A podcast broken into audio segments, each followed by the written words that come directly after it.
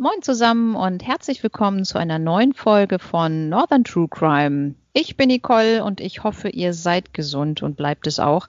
Mir zugeschaltet in sozialer Distanz ist heute Chris. Ja, hier ist der Chris aus der sozialen Distanz und ich begrüße euch natürlich auch herzlich zu unserer vierten Folge von unserem Podcast. Nicole, du hast mir vorhin gesagt, heute geht es in den Nordosten, richtig?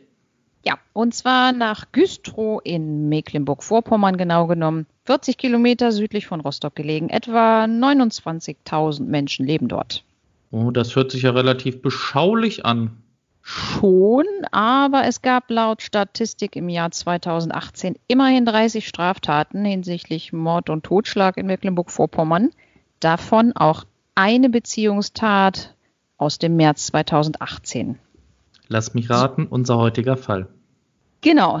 Sophie W. und der IT-Unternehmer Jens H. haben ein gemeinsames Kind. Ein weiteres hat Sophie mit in die Beziehung gebracht.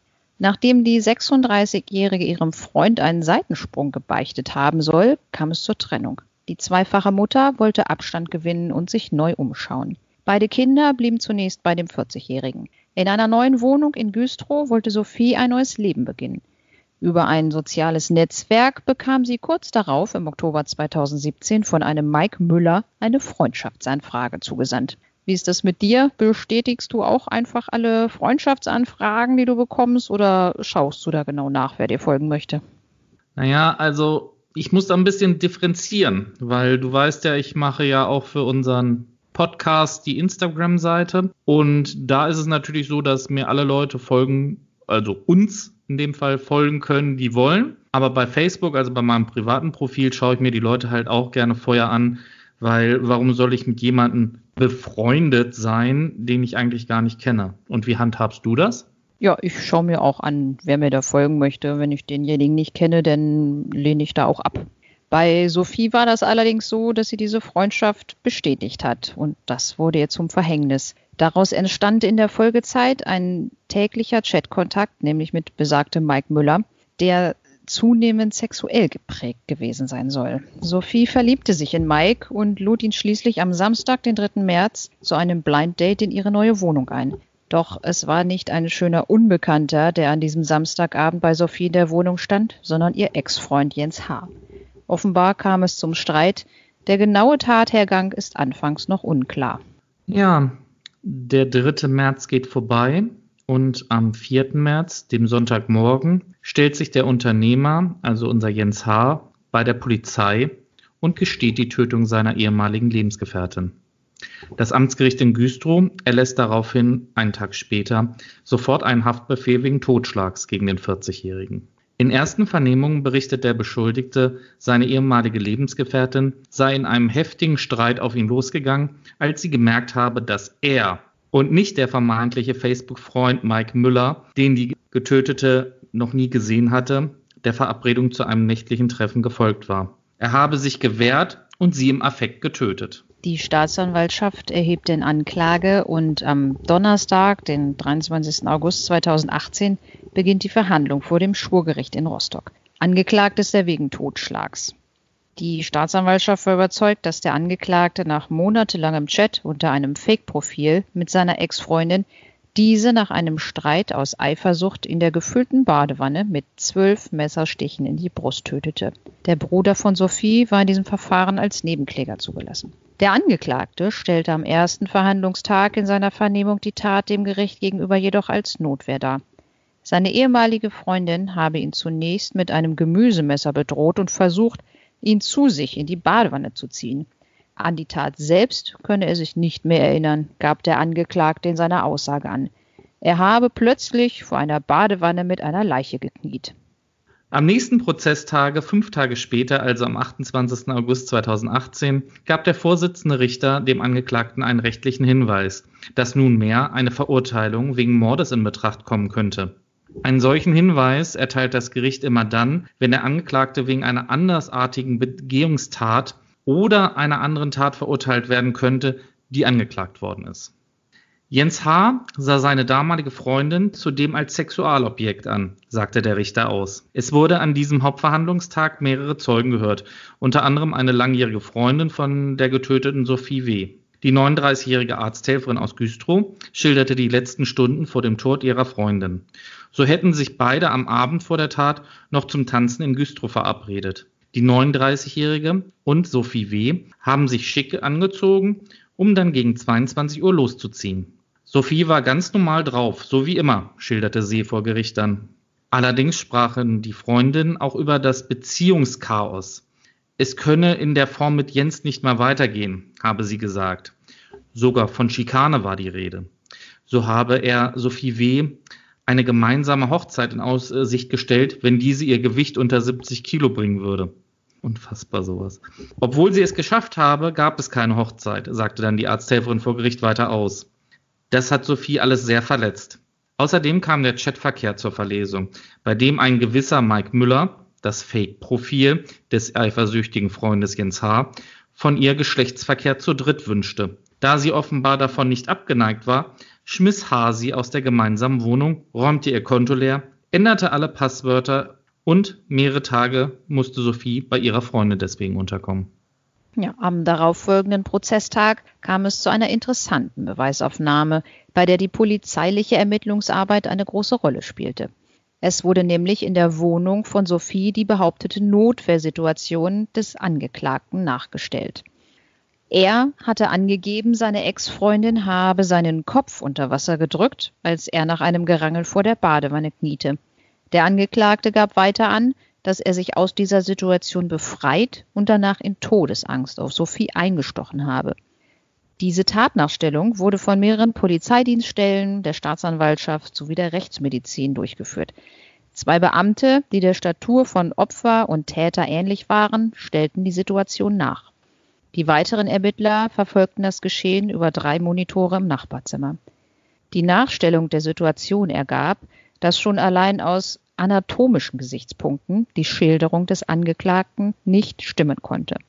Der 40-Jährige gab an, vor der Badewanne gekniet zu haben und dabei von Sophie unter Wasser gedrückt worden zu sein. Es wurde jedoch deutlich, dass er mit dem Kopf nicht so weit in die Wanne gedrückt werden konnte, dass er mit dem Gesicht unter Wasser gekommen wäre. Außerdem gab es ein weiteres spannendes Detail, und zwar den Fitness-Tracker von Sophie. Sie besaß eine Uhr der Marke Garmin, diese Uhr zeichnete neben den Daten zum Bewegungsprofil permanent den Puls der 36-Jährigen auf.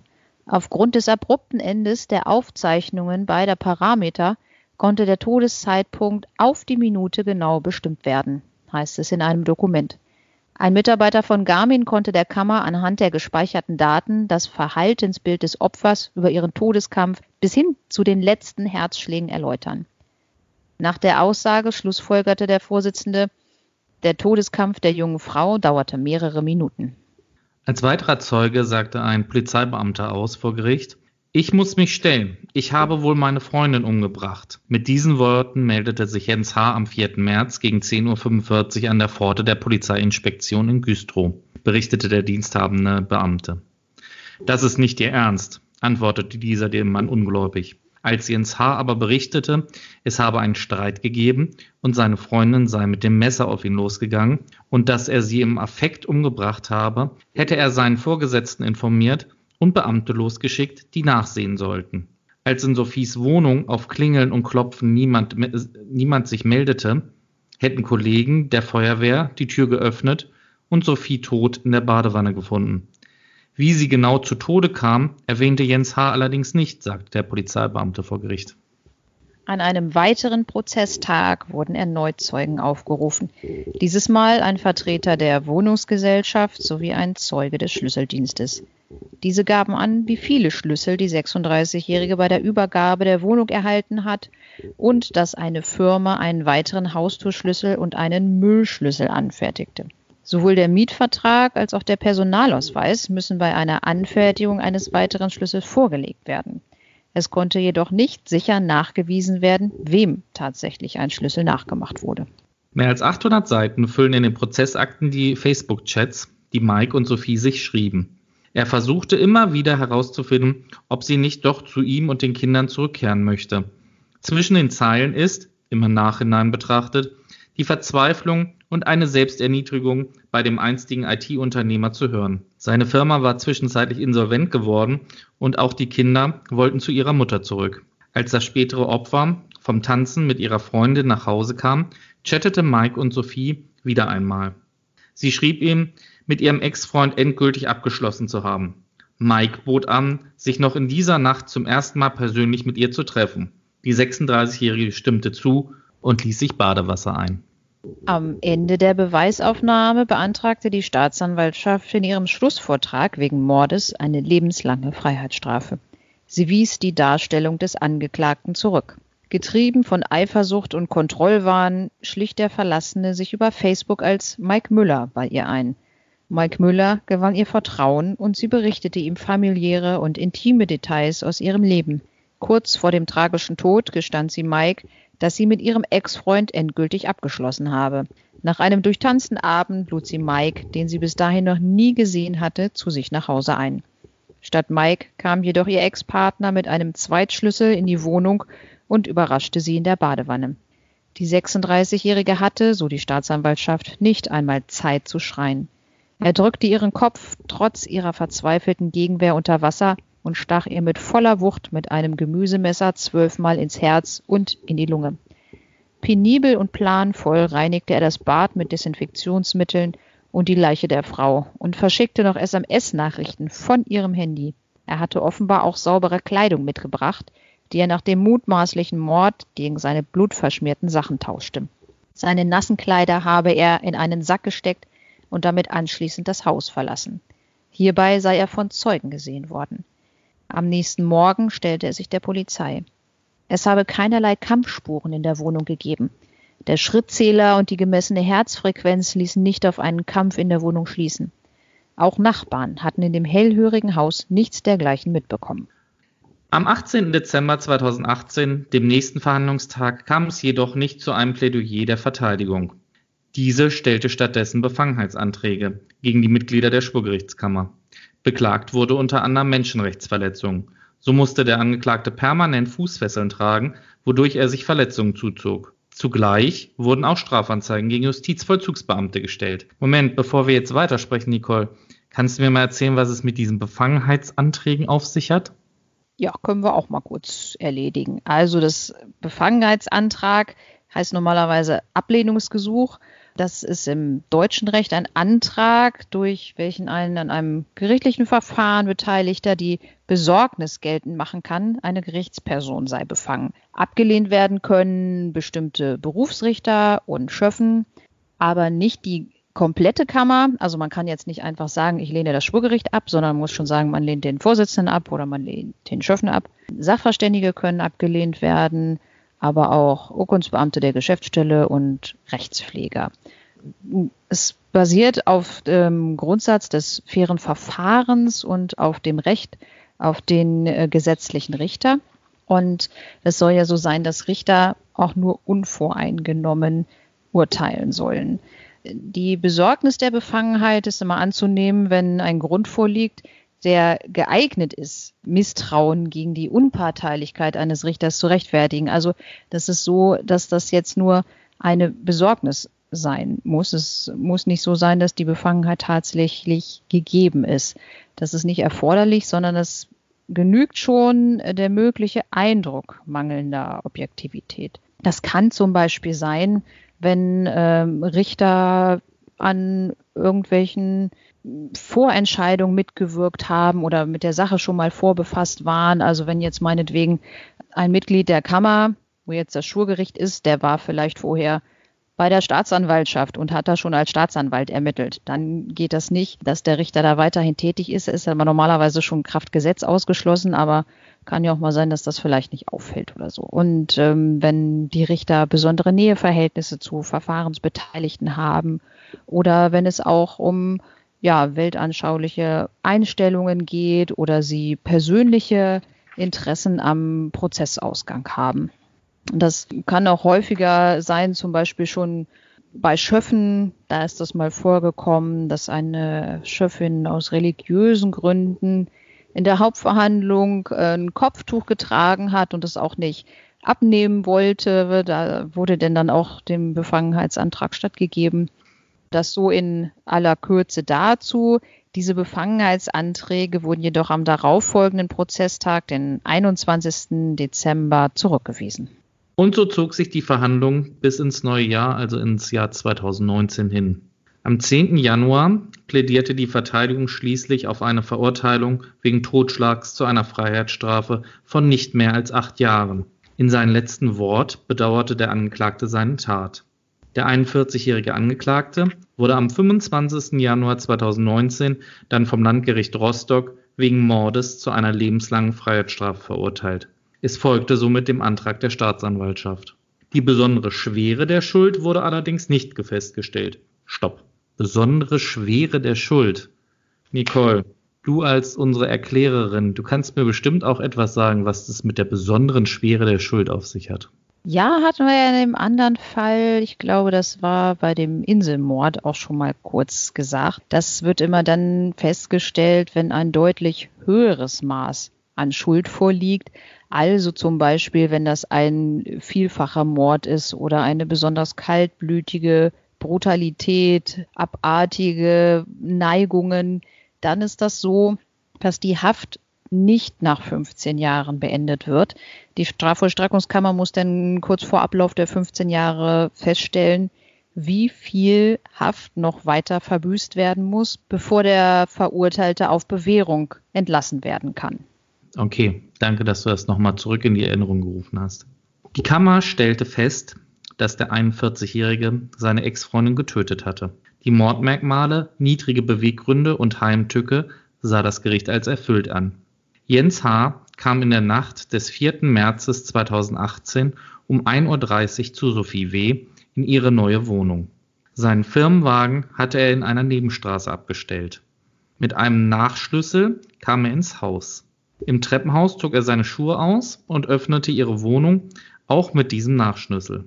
Die junge Frau, die eben von einer Tanzveranstaltung gekommen war, lag in der Badewanne. Sie erwartete noch jenen Mike Müller, mit dem sie seit Monaten chattete, ohne zu wissen, dass Jens H. dieses Pseudonym bei Facebook angelegt hatte, um sie nach der Trennung ständig zu kontrollieren. Sie war erschrocken, als Jens H. ins Badezimmer kam. Viel Zeit zum Leben blieb ihr zu diesem Zeitpunkt nicht mehr. Er drückte sie sofort unter Wasser und versetzte ihr zwölf kraftvolle Messerstiche in ihre linke Brustseite. Zwei Stiche trafen ihr Herz. Einer davon durchbohrte das Herz vollständig. Sie wehrte sich mit den Händen, ein weiterer Stich durchbohrte ihre Hand. Der Todeskampf der jungen Frau dauerte mehrere Minuten, sagte der Richter und berief sich dabei in seinem Urteil auf den Sachverständigen. Er führte weiter aus, dass die gesamte Vorgehensweise an einen Hinterhalt erinnerte. Der Lebenslauf des Angeklagten wurde ausführlich beleuchtet. Er meldete bereits viermal Insolvenz mit seinen Computerfirmen an und bürdete seiner damaligen Freundin einen Teil der Schulden mit auf. Der Kammervorsitzende bezeichnete Jens H. als durch und durch kriminell. Als Motiv für die Tat nannte das Gericht ungehemmte Eifersucht. Jens H. wollte die totale Kontrolle über seine frühere Lebensgefährtin behalten. Der Angeklagte akzeptierte dieses Urteil jedoch nicht, sondern legte Revision ein. Der zweite Strafsenat des Bundesgerichtshofs verwarf allerdings am 11. September 2019 die Revision gegen das Urteil des Landgerichts, da keine Rechtsfehler im Urteil erkennbar waren. Jens H. ist somit rechtskräftig verurteilt und sitzt nunmehr die Freiheitsstrafe ab. Hast du denn vielleicht noch mal ein paar Tipps, wie man so ein Fake-Profil erkennen kann im sozialen Netzwerk? Das ist schwierig, muss man ganz ehrlich sagen. Denn diese Fake-Profile werden heutzutage so professionell angelegt, dass es echt schwierig ist, diese Profile von sich aus jetzt erstmal als Fake zu erkennen. Was ich auf jeden Fall mit auf den Weg geben kann, ist, schaltet immer euren Menschenverstand ein. Überlegt, welche Freundschaftsanfragen ihr annehmt. Schaut euch die Profile in Ruhe an. Wenn da zu viel komisch erscheint, zu viel Merkwürdiges oder diese Gespräche eindeutig in eine Richtung gehen, die ihr nicht wollt, blockiert diese Person. schreibt ihr nicht. Und vor allem, ganz wichtig, solltet ihr euch mit solchen Personen treffen wollen, niemals in eurer eigenen Wohnung, sondern immer in der Öffentlichkeit, wo viele Menschen sind. Also momentan jetzt nicht, also gar nicht treffen jetzt mit irgendjemandem. Sondern wenn ihr euch dann mit jemandem treffen solltet, dann in einem Café oder einem Restaurant, aber niemals in der eigenen Wohnung und seid immer wachsam. Ja, gerade auch für diejenigen, die vielleicht ältere Kinder haben, die dann dann noch anfangen, selbstständig in sozialen Netzwerken loszulegen, dass man da auch nochmal ein Auge drauf hat und die Kinder auch nochmal sensibilisiert. Gerade da tummeln sich auch sehr viele Pädophile, die jüngere Kinder anschreiben und die dann dann bewusst auch rausfiltern können anhand ihrer Interessen. Also das ist manchmal echt erschreckend, wie die Leute da ähm, ja an die Kinder und Jugendlichen rankommen. In dem Zusammenhang nicht nur vor Fake-Profilen sollte man sich da in Acht nehmen, auch, sondern vor den sogenannten Phishing-E-Mails. Wenn euch der König von Nigeria schreibt, dass ihr 4,3 Millionen Euro gewonnen habt und er das euch gerne überweisen möchte, ihr aber vorher irgendwie 1500 Euro an ihn bezahlen müsst, macht das nicht. Das ist Fake. Ja gut, das ist jetzt so ein bisschen eindeutig. Ne? Also wir hatten noch nie. Es gibt Leute, Nigeria die sowas machen. aus Nigeria geschrieben. Oh Gott, ja. Aber was, was zum Beispiel auch, äh, was du anfangs gesagt hattest, das wird echt immer professioneller. Ich hatte das neulich irgendwo, glaube im Fernsehen gesehen. Da war das so, dass jemand gesagt hat, hier sind ein paar Bilder. Ähm, sagt doch mal, was ihr meint, was daran nicht stimmt. Und es ist wirklich niemand darauf gekommen, diese Bilder waren komplett computergeneriert. Also das waren jetzt Passbilder, sage ich jetzt mal so, von, von Personen, wie man auch so im sozialen Netzwerk auftritt. Und das waren Menschen, die existieren überhaupt gar nicht. Also das war aber so real, äh, was da mittlerweile schon alles gemacht werden kann, dass man, das ist wirklich niemand drauf gekommen, dass das gar keine echten Menschen sind. Unglaublich. Was ich auf jeden Fall euch auch noch als Tipp geben kann, schaut immer mal wieder in den sozialen Netzwerken, sucht euren eigenen Namen, ob es vielleicht Leute gibt, die weitere Profile mit euren Bildern und eurem Namen angelegt haben, um so zum Beispiel das Vertrauen irgendwelcher Freunde von euch zu erschleichen. Ja, und jetzt kommen wir vielleicht mal so zum Abschluss, was den Fall betrifft. Wie ist deine Meinung dazu? Ja, schrecklich. Also gruselig, grausam. Das ist, denke ich, das, was das Ganze zusammenfasst. Ich bin, sage ich mal so, erleichtert, dass das Landgericht in Rostock wirklich ähm, zum Mord gekommen ist, weil für mich ist das nichts anderes als ein Mord, was der gute Jens Hader gemacht hat. Totschlag sehe ich da auch überhaupt nicht. Die gute Frau hat sich da keines Angriffes auf ihr Leben ausgesetzt gesehen.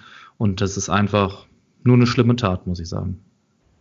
Ja, also ich war auch schockiert, als ich das gelesen habe. Die muss ja scheinbar überhaupt nicht damit gerechnet haben. Da liegt man da einfach in der Badewanne, kommt jemand heimlich in die Wohnung und dann wird man da mit so vielen Messerstichen abgemetzelt. Also das, das finde ich echt äh, grausam. Die hatte wahrscheinlich wirklich überhaupt gar keine Chance, sich zu wehren. Und da geht meiner Meinung nach die lebenslange Freiheitsstrafe echt in Ordnung. Was ich an dem Fall interessant fand, ist, dass man, wie weit wir technisch jetzt heutzutage schon sind, dass wir anhand eines Fitness-Trackers erkennen können, ob die Person sich gewehrt hat oder nicht. Also ich finde das echt beeindruckend, was wir technisch heutzutage alles schon leisten können. Ja, ich habe auch so einen Fitness-Tracker von der Marke und der zeichnet permanent den ganzen Tag den Puls auf. Und ja, wenn man ihn nachts trägt, dann halt auch. Und das kann man auswerten über eine Handy-App oder auch am PC und da wird dein komplettes Profil aufgezeichnet. Also wann du wohin gegangen bist, weil die ganzen GPS-Daten da halt auch bei sind. Wobei ich da in diesem Fall jetzt nicht weiß, wie genau das in der Wohnung ist, ob man da denn da nun sehen konnte, ja, jetzt lag sie da noch in der Badewanne oder jetzt war sie da im Wohnzimmer. Aber es zeichnet beispielsweise auch die Schritte auf. Also wie viele Schritte man denn dann gegangen ist und auf jeden Fall den Puls. Also man kann das ja nun schon sehen, wenn du normal einen Ruhepuls hast von, ich weiß nicht was, 60, wenn du vielleicht in der Badewanne liegst und der ist dann dann auf einmal hochgeschossen auf äh, 130 oder so, dann kann man sich wahrscheinlich ja denn dann wirklich dieses ganze Profil so im Nachhinein zusammenreimen und wahrscheinlich genau auf den Zeitpunkt abstimmen, wo der Angeklagte da in die Wohnung gekommen ist und mit dem Messer da auf sie eingestochen hat. Und den Zeitpunkt des ja, Herzstillstands kann man ja dann auch genau bestimmen. Also das ist wirklich, das ist wirklich krass. Das habe ich in so einer Form jetzt auch noch nirgendwo gelesen. Ja, absolut. Dass der Tod quasi auf die Sekunde da anhand so einer Uhr dokumentiert werden kann. Ja, in so älteren Krimis oder so, ich sag so Sherlock Holmes oder so, da wird dann immer, ja, die Uhr ist um 12.13 Uhr stehen geblieben, das muss dann auch der Todeszeitpunkt sein. Aber dass es tatsächlich solche Möglichkeiten heutzutage gibt. Ja, Nicole, ähm, vielen Dank, dass du dir die Mühe gemacht hast. Ich denke mal, das können wir jetzt unseren Hörern auch mal sagen, dass wir uns immer abwechseln mit der Recherche für die Fälle. Mal recherchiere ich einen Fall, mal recherchiert Nicole einen Fall. Und deswegen vielen Dank, dass du dir dieses Mal die Mühe gemacht hast, den Fall zu recherchieren. Ja, gerne. Dann können wir oh. ja vielleicht jetzt auch mal die Katze aus dem Sack lassen und sagen, wo es denn das nächste Mal hingeht. Und uns fehlt noch ein einziges Bundesland hier im Norden, und zwar Hamburg.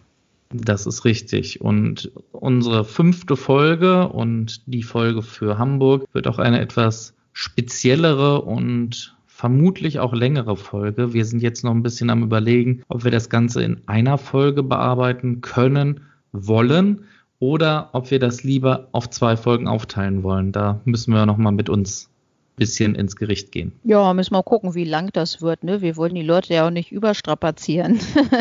Ja, ich krieg halt immer Nachrichten, ja, macht mal länger. Andere sagen, ja, die Länge ist so gut, da muss man immer irgendwie alle unter einen Hut bringen. Aber ich denke mal jetzt zur Zeit, wo alle zu Hause bleiben sollen, deswegen mein Appell an euch, bleibt zu Hause, ähm, haben die Leute natürlich auch ein bisschen Zeit, Podcasts zu hören. Das stimmt. Ja, wobei man natürlich nicht immer zu Hause bleiben kann. Ich kenne so viele Menschen um mich herum, die noch arbeiten müssen. Hm, kann ja nicht jeder zu Hause bleiben oder Homeoffice machen wo wir gerade beim Gericht sind, die Gerichte verhandeln auch aktuell noch Haftsachen, die nicht unbedingt immer aufgeschoben werden können. Da zum Beispiel oder in den Krankenhäusern Polizei, Feuerwehr, Rettungsdienst, die können ja nicht alle Homeoffice machen.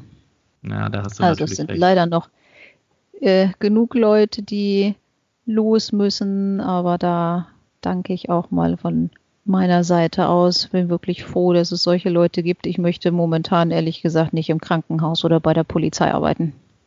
Ich möchte auch nicht im Supermarkt arbeiten, ganz ehrlich. Nee, das stimmt. Wobei bei unserem Supermarkt haben sie jetzt schon Plastikscheiben vor die Kassen getackert, damit man da nicht mehr so einen direkten Kontakt hat. Aber in der Tat, da möchte ich jetzt auch nicht arbeiten und 300.000 Mal am Tag gefragt werden, ob es noch Toilettenpapier gibt. Mhm. Oder Mehl oder Hefe. Das kann man ja wenigstens noch essen. Aber Toilettenpapier, also wenn ich kein Toilettenpapier mehr habe, ich glaube, da kann ich mir irgendwie noch anderweitig behelfen. Wenn ich allerdings nichts mehr zu essen habe, dann sieht es irgendwie ein bisschen schlechter aus. Bevor du jetzt uns weiter ausführst, was du ja. machst, wenn du kein Toilettenpapier mehr hast, wünsche ich euch allen jetzt mal einen schönen guten Morgen, guten Mittag, guten Abend, wann auch immer ihr diesen Podcast hört. Und bleibt gesund und passt auf euch auf. Genau, macht's gut. Tschüssi.